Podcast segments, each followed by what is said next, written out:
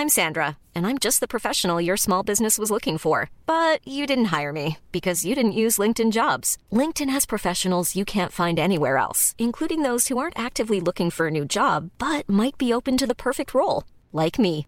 In a given month, over 70% of LinkedIn users don't visit other leading job sites. So if you're not looking on LinkedIn, you'll miss out on great candidates like Sandra. Start hiring professionals like a professional. Post your free job on linkedin.com/people today. Olá, amigos e amigas do saber. Neste episódio de hoje, nós vamos falar sobre o pobre de direita. Nós vamos tentar compreender por que existem pobres de direita, isso é, indivíduos precarizados que defendem interesses que são diametralmente opostos ao seu próprio ser social. Nós vamos investigar também por que é que a gente se espanta com tal fato. Isso é, por que, que nós nos colocamos essa pergunta? Isso significa que, se a gente acha estranho que existam pobres de direita, é porque nos parece, de certa forma, antinatural. A gente tem a ideia de que os pobres, principalmente aqueles em condições muito precárias de vida, deveriam estar mais próximos de desenvolver consciência de classe. Nós vamos compreender que, quando achamos estranho haver pobres de direita, há um problema também com a nossa própria consciência. Essa questão do pobre de direita não é exatamente nova. É, o Gustave Le Bon, em sua obra Psicologia de Massas, também se perguntou por que é que os trabalhadores raramente elegem seus próprios representantes nas eleições. Esse Gustavo Le Bon foi, entre outras coisas, também um psicólogo e ele foi uma das principais influências para que Freud escrevesse a sua obra Psicologia de Massas e Análise do Eu. Gustavo Le Bon é considerado o pai da psicologia de massas. E o Le Bon se pergunta, olha, por que, que os trabalhadores e também os camponeses raramente elegem alguém que sai das suas próprias fileiras? O Le Bon observou que às vezes acontecem algumas exceções, mas é quando os trabalhadores e camponeses tentam se opor aos seus empregadores e com isso eles acabam se sentindo de algum modo como os superiores dos seus próprios superiores. Mas nós vamos voltar essa questão mais para o final do episódio. Nós vamos passar por vários pensadores durante esse episódio, os principais deles são Marx e Engels, mas nós vamos mencionar também o Mark Fisher e o realismo capitalista. E todos esses autores vão nos ajudar a compreender por que é que existem pobres de direita e, mais importante, por que é que a gente não deveria se espantar com isso. Acompanhe.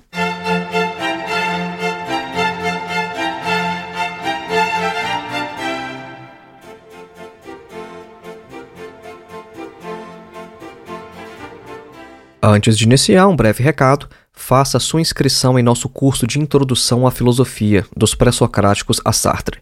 O nosso curso tem mais de 14 horas de duração, oferece total flexibilidade, pois não há data nem de início e nem de término para você concluir e você ainda recebe um certificado ao final. O nosso objetivo é colocar você em contato direto com alguns dos principais textos de toda a história da filosofia. Então, ao invés de você ler comentadores ou então literatura secundária falando sobre os filósofos, os nossos vídeos vão te preparar para ler diretamente textos de Platão, Aristóteles, Sêneca, Marco Aurélio, Santo Agostinho, Tomás de Aquino, René Descartes, Immanuel Kant, Hegel, Karl Marx, Jean-Paul Sartre, etc. Para mais informações, acesse o link que está na descrição deste episódio ou então o link que você pode encontrar em nosso site www.filosofiaepsicanalise.org. O nosso segundo recado é que você pode se tornar um apoiador deste nosso trabalho através da plataforma Apoia-se. O link para o nosso perfil está na descrição deste episódio. E uma outra maneira de manter este trabalho no ar é contribuindo com qualquer valor através de nossa chave Pix, que é o nosso endereço de e-mail filosofiavermelha@gmail.com. O nosso terceiro e último recado é que você já pode adquirir meu livro diretamente no site da editora. A obra se chama Duvidar de Tudo: Ensaios de Filosofia e Psicanálise. E é uma coletânea com cerca de 90 textos que eu escrevi ao longo dos últimos 15 anos. A obra é dividida em três sessões: a primeira de filosofia, a segunda de psicanálise e a terceira de sociedade e religião. A maioria dos textos é de caráter introdutório e são a base deste trabalho que fazemos aqui neste podcast e também em nosso canal no YouTube. Para mais informações, acesse o link na descrição deste episódio. Voltemos então ao nosso tema pobre de direita. Vamos tentar compreender por que é que, às vezes, trabalhadores defendem interesses de ricos, de mega empresários. Vamos começar compreendendo o que é ideologia. Vejam bem, cada época histórica tem um determinado conjunto de ideias, uma determinada concepção do mundo. Veja, por que, é que as pessoas não pensam sempre as mesmas coisas, independente de país, cultura ou época histórica? Por que é que nós hoje não pensamos como as pessoas da Idade Média pensavam? Ou então, ao contrário, por que é que as pessoas da Idade Média não pensavam como nós pensamos hoje? O materialismo histórico de Marx e Engels vai explicar a questão da seguinte forma: abre aspas. A consciência, consequentemente, desde o início é um produto social e o continuará sendo enquanto existirem homens. A consciência é, antes de tudo, mera consciência do meio sensível mais próximo e consciência de uma interdependência limitada com as demais pessoas e coisas que estão situadas fora do indivíduo que se torna consciência. Fecha aspas. Esse trecho e também os demais que nós vamos citar ao longo deste episódio vem da Ideologia Alemã, obra escrita por Marx e Engels. A consciência comum de uma determinada época não vai expressar as relações sociais da forma como elas realmente são. Nós lemos aqui agora, nesse trecho, que a consciência é um produto social. Isso é, ela é, antes de tudo, mera consciência do meio sensível mais próximo, isso é, do que está ao redor do indivíduo. Só que seria muito bom se a consciência de fato nos mostrasse a realidade como ela é. E o problema é justamente esse.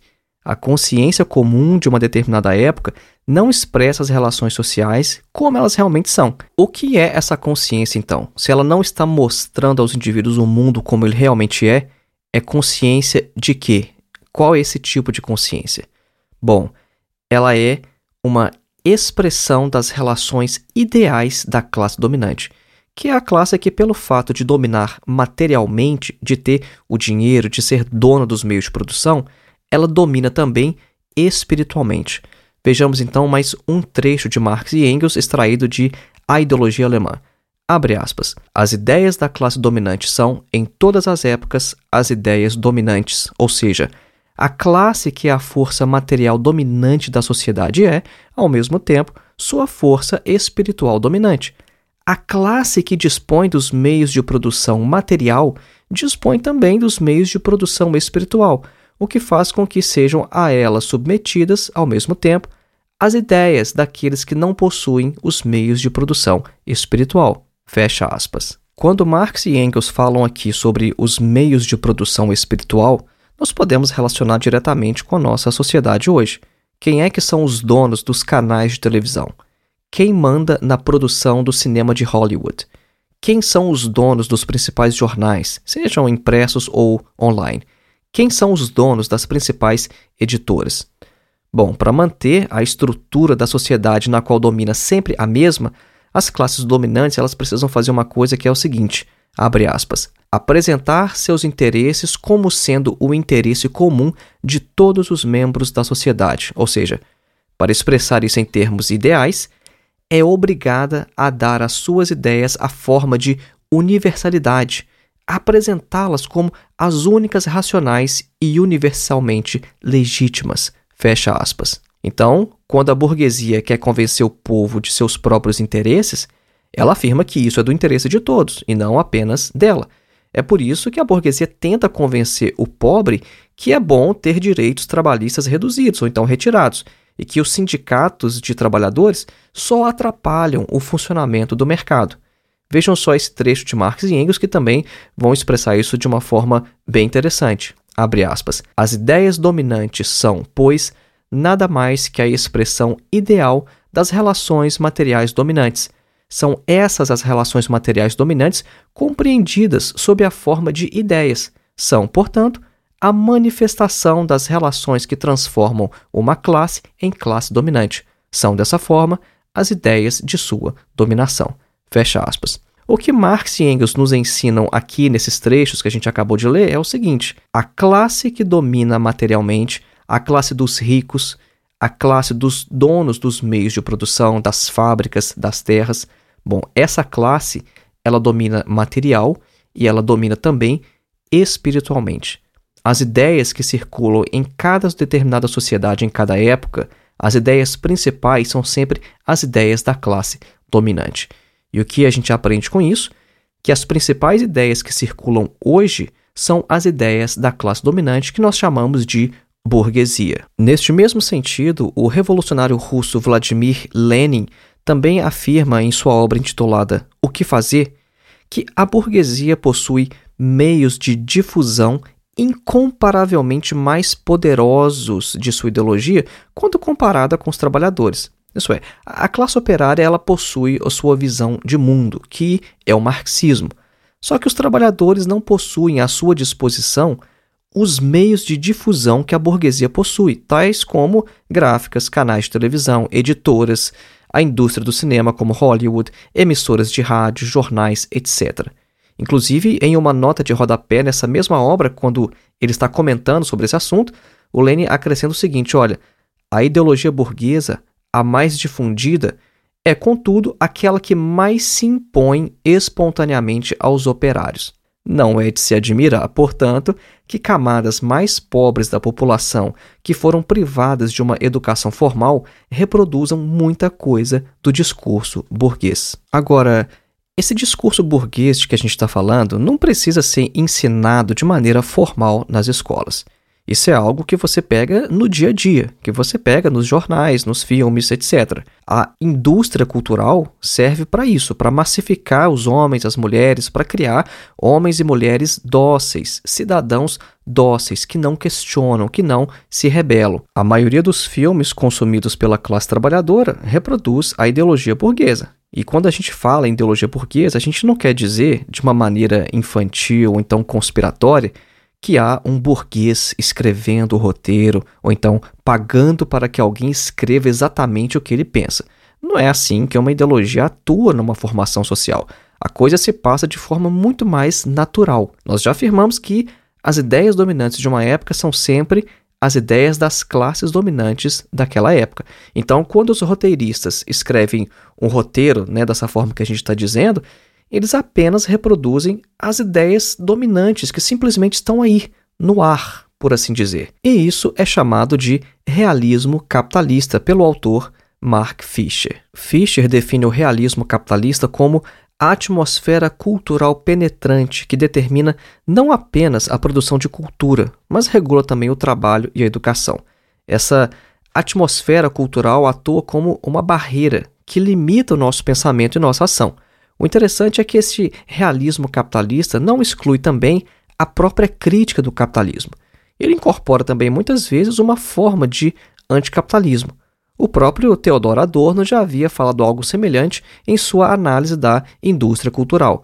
É por isso que às vezes nós vamos ver filmes de Hollywood que vão fazer uma crítica ao capitalismo, uma crítica à questão climática, mas tudo isso faz parte da lógica da indústria cultural e do realismo capitalista. Uma das características das obras de realismo capitalista é que elas não enxergam ou não apresentam alternativas ao capital, o qual só chega ao fim se o planeta for destruído.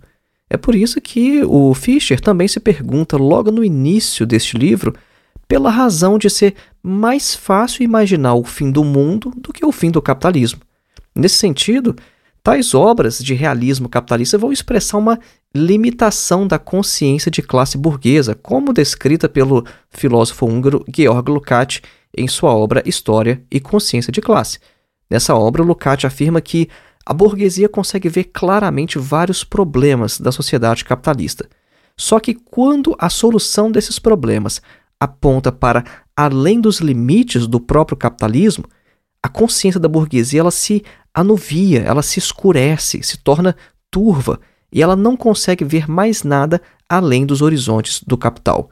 Por isso que não existe para a burguesia mundo após o capitalismo. Há vários filmes e séries que expressam essa ideia de um realismo capitalista que são expressão dessa atmosfera cultural. Alguns filmes, por exemplo, são o Dia Depois de Amanhã. A gente tem aquelas séries também, é The Walking Dead. Tem uma série também chamada The Hundred, né? Só para citar apenas alguns. Então, em, em vários desses produtos da indústria cultural, a ameaça contra a Terra vem de fora. São extraterrestres, ou então são condições climáticas que vão trazer caos e destruição ao planeta, de modo que os verdadeiros donos do mundo, aqueles com poder de decisão sobre os rumos da economia global, nunca são representados ou responsabilizados. Às vezes pode até acontecer, como no filme recente aí que foi muito debatido, até que apareceram né, alguns dos donos do capital, só que o problema com essa obra é que também não há alternativa. A resistência foi completamente impotente. Então vejam que essa forma de a burguesia se retratar ou aparecer nessas obras de realismo capitalista é como se fosse uma espécie de projeção, porque a burguesia é a principal ameaça de destruição do planeta. Só que ela projeta esta característica como vindo não dela mesma, mas de outro planeta ou então das forças impessoais da natureza. Nós vamos fazer agora uma breve pausa musical para que você tenha tempo de assimilar o conteúdo exposto até aqui e nós voltamos logo após com Hegel. Você vai ouvir um trecho da Sonata para Violino número 2 em Lá maior, opus 12 de Ludwig van Beethoven.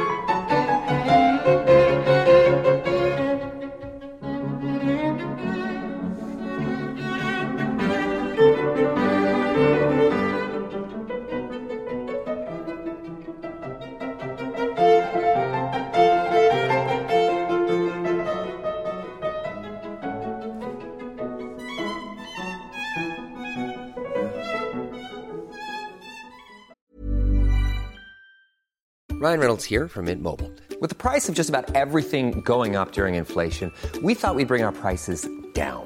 So to help us, we brought in a reverse auctioneer, which is apparently a thing. Mint Mobile unlimited premium wireless. Ready to get 30, 30, bit to get 30, bit to get 20, 20, 20, bit to get 20, 20, bit to get 15, 15, 15, 15 just 15 bucks a month. So, Give it a try at mintmobile.com/switch. slash $45 up front for 3 months plus taxes and fees. Promo rate for new customers for limited time. Unlimited more than 40 gigabytes per month slows. Full terms at mintmobile.com. I'm Sandra, and I'm just the professional your small business was looking for. But you didn't hire me because you didn't use LinkedIn jobs. LinkedIn has professionals you can't find anywhere else, including those who aren't actively looking for a new job but might be open to the perfect role, like me. In a given month, over 70% of LinkedIn users don't visit other leading job sites. So if you're not looking on LinkedIn, you'll miss out on great candidates like Sandra. Start hiring professionals like a professional. Post your free job on linkedin.com/people today.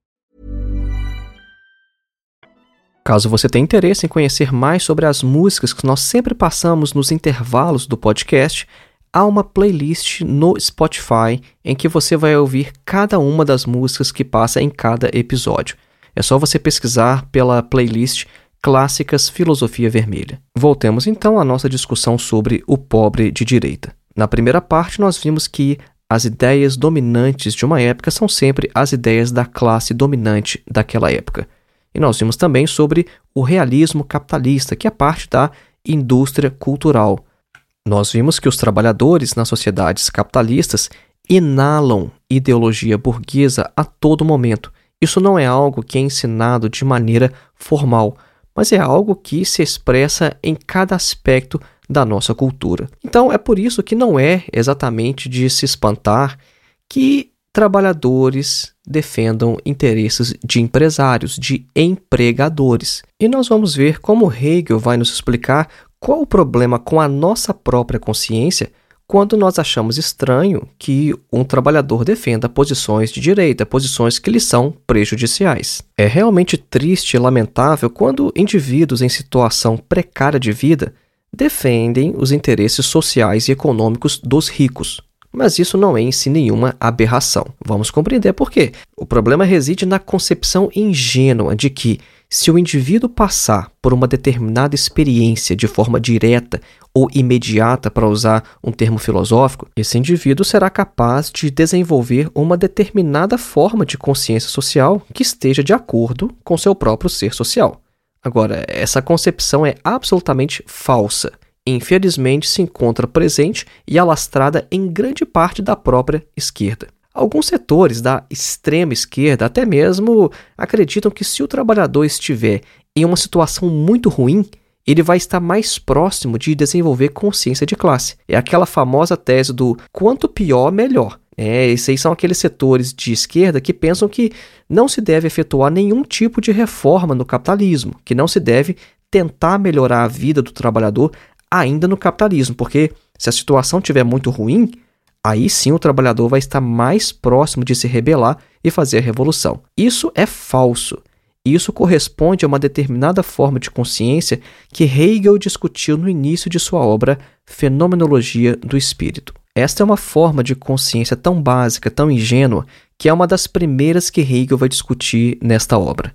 A chamada certeza sensível é um nível de consciência em que se pensa existir uma ligação direta entre sujeito e objeto, e que o sujeito pode conhecer o objeto em toda a sua riqueza sem nenhuma mediação. Vejam, por conhecimento imediato que a gente acabou de mencionar, nós queremos dizer um conhecimento não mediado, um conhecimento direto da coisa.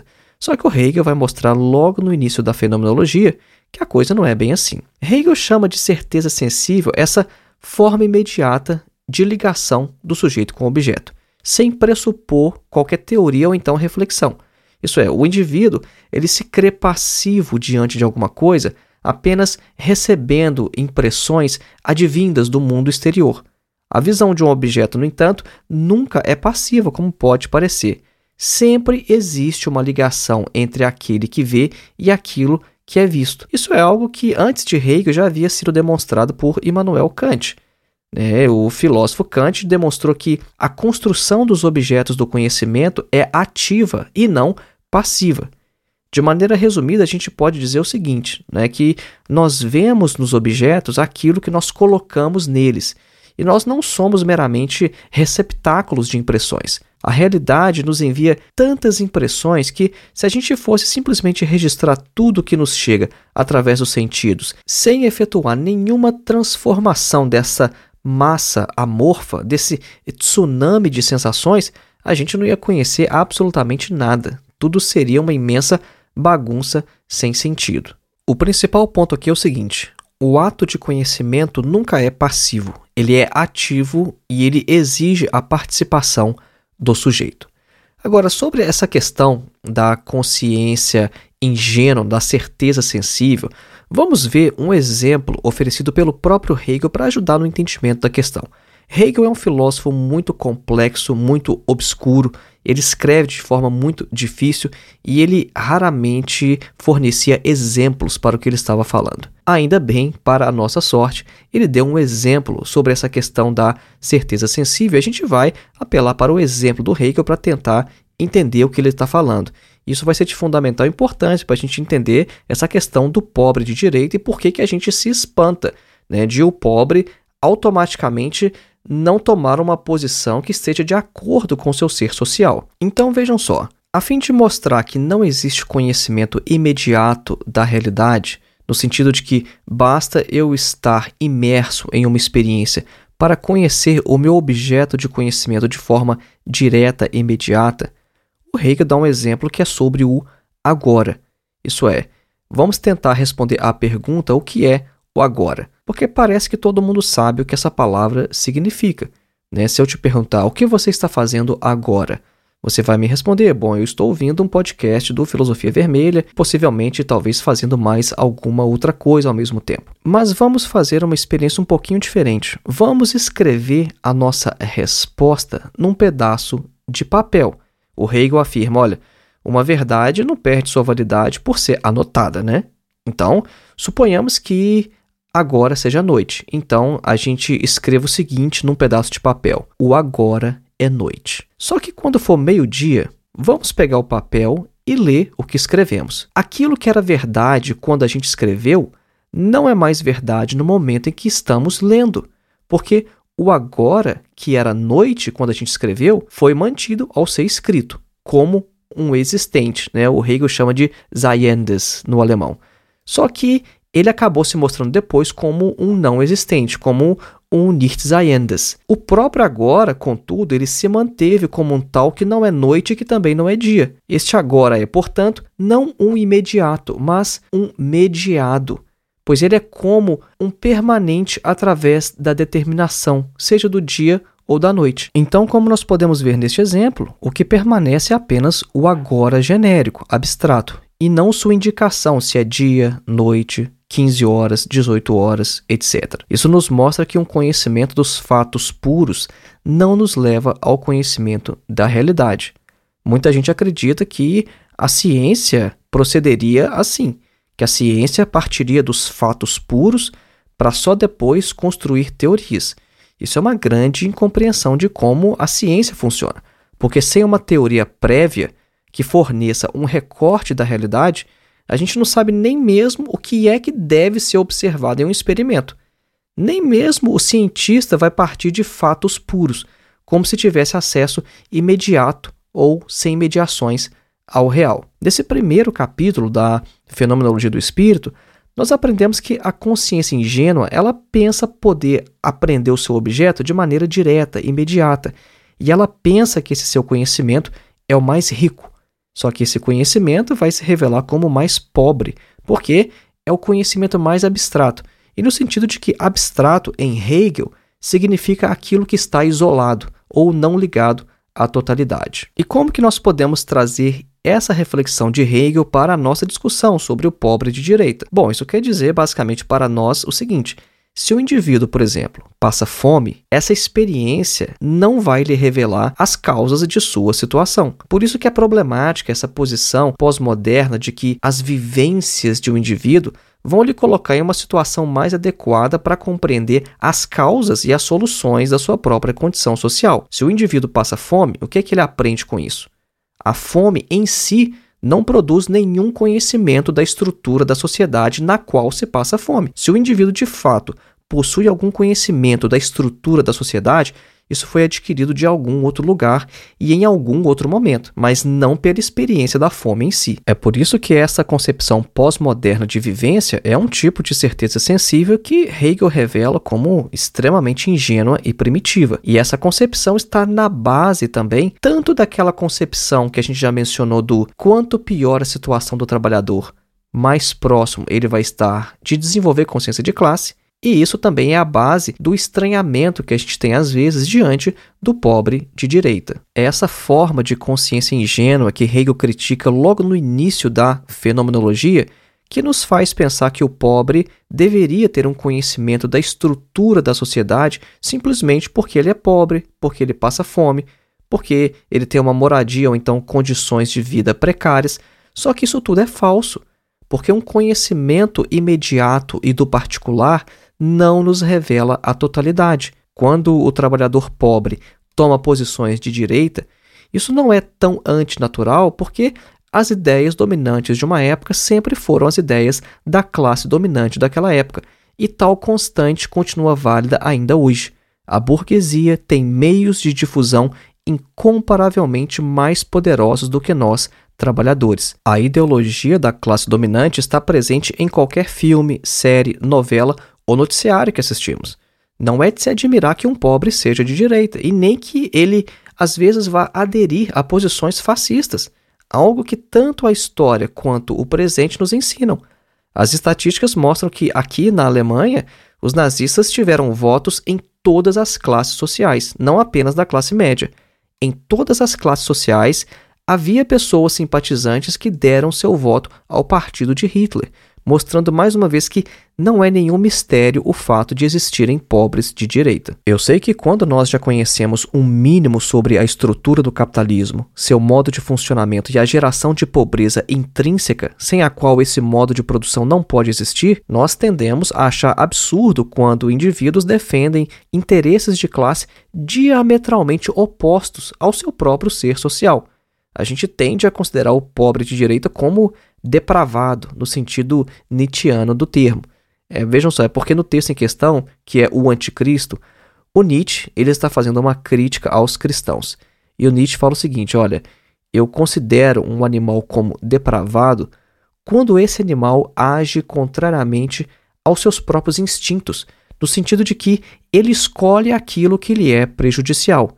Então, o pobre de direita seria, nessa leitura, também um animal depravado, porque o pobre de direita escolhe a ideologia dos seus algozes, dos seus opressores, agindo assim contra os seus próprios interesses. Mas tendo em vista tudo que a gente já viu, as lições que a gente trouxe de Marx, Engels, de Hegel e também sobre o realismo capitalista do Mark Fisher, não é de se admirar que o pobre seja de direita. Se chegar um dia em que os trabalhadores, organizados politicamente, tiverem meios de difusão mais poderosos do seu pensamento no seio da própria classe trabalhadora, pode ser que nesse dia os trabalhadores consigam virar o jogo. Agora, enquanto a classe trabalhadora não tiver essas condições, não há nada de especial no fato de trabalhadores pobres aderirem a posições de direita. Marx afirmou certa vez que, se aparência e essência coincidissem, a ciência seria desnecessária. Essa observação de Marx condensa uma extensa discussão filosófica sobre a relação entre aquilo que aparece à nossa consciência e a real natureza daquilo que é percebido. Se o mundo fosse como a consciência ingênua pensa que ele é, bastaria a gente ter um contato direto e imediato com a realidade para que a gente automaticamente conhecesse a realidade tal como ela é. E num mundo assim, haveria pouco espaço para enganos, ilusões e mentiras. Só que esse mundo também da verdade imediata seria também um mundo sem ciência. A ciência existe justamente porque aparência e essência não coincidem. Compreender a realidade social que nos circunda não é tarefa fácil. Sociedades humanas são complexas e produtos de longas histórias de desenvolvimento, de modo que não basta estar inserido em uma determinada comunidade para conhecer tudo o que se pode saber sobre sua estrutura e seu funcionamento. Isso talvez seja possível quando a gente fala de pequenos grupos locais, mas jamais de povos ou então de países inteiros. E nós também podemos acrescentar a perspectiva da psicologia de massas. No início do episódio, nós mencionamos que voltaríamos a essa questão mais para o final do episódio, e aqui estamos nós de novo falando sobre o Gustavo Le Bon. O Le Bon afirma que os líderes eleitos por trabalhadores e camponeses raramente saem de suas próprias fileiras. Vocês se lembram disso, né? Lá no início do episódio. E isso por quê? Porque é necessário que o líder possua um certo tipo de aura, de prestígio. E isso seria um tipo de mágica que uma personalidade, uma obra, ou então uma ideia exercem sobre nós. E essa aura, esse prestígio, é como se fosse um enfeitiçamento que adormece nossas faculdades críticas e enche a nossa alma de admiração. E isso se aproxima de uma sugestão hipnótica. Esse tipo de prestígio, que pode ser natural ou então adquirido, seria a fonte de todo tipo de poder, de modo que deuses, reis ou então as mulheres jamais poderiam dominar sem ele. Pode ser às vezes que um determinado candidato político não tenha essa aura, mas o Lebon fala que a falta de tal aura ou prestígio pode ser compensada por riqueza, o que explicaria, de uma perspectiva da psicologia de massas, por que é que tantos pobres votam em ricos. De maneira geral, a gente pode dizer o seguinte: vamos resumir toda a discussão deste episódio. Há pobres de direita porque as ideias dominantes de uma época, as ideias mais influentes de toda e qualquer época, sempre são aquelas da classe dominante da época. Se vemos o pobre de direita como um problema, isso se deve a uma deficiência de nossa formação filosófica, porque a gente pensa que um conhecimento imediato da realidade, como passar fome, morar mal ou então ter condições precárias de vida, deveria se converter automaticamente em um conhecimento da estrutura social do capitalismo e de suas contradições. E Hegel nos mostra que a coisa não é bem assim. Nos espantamos com o pobre de direita porque pensamos ser possível ter acesso direto à realidade, de forma imediata, o que não é absolutamente possível. Todo conhecimento é mediado.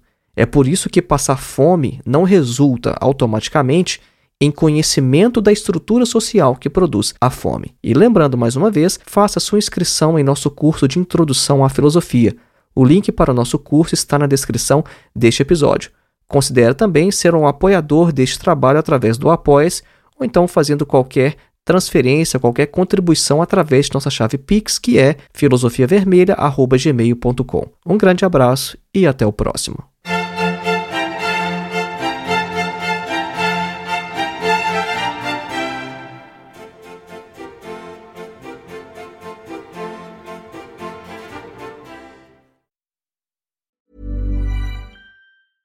Planning for your next trip? Elevate your travel style with Quince. Quince has all the jet setting essentials you'll want for your next getaway, like European linen, premium luggage options, buttery soft Italian leather bags, and so much more. And is all priced at 50 to 80% less than similar brands. Plus, Quince only works with factories that use safe and ethical manufacturing practices. Pack your bags with high-quality essentials you'll be wearing for vacations to come with Quince. Go to quince.com/pack for free shipping and 365-day returns.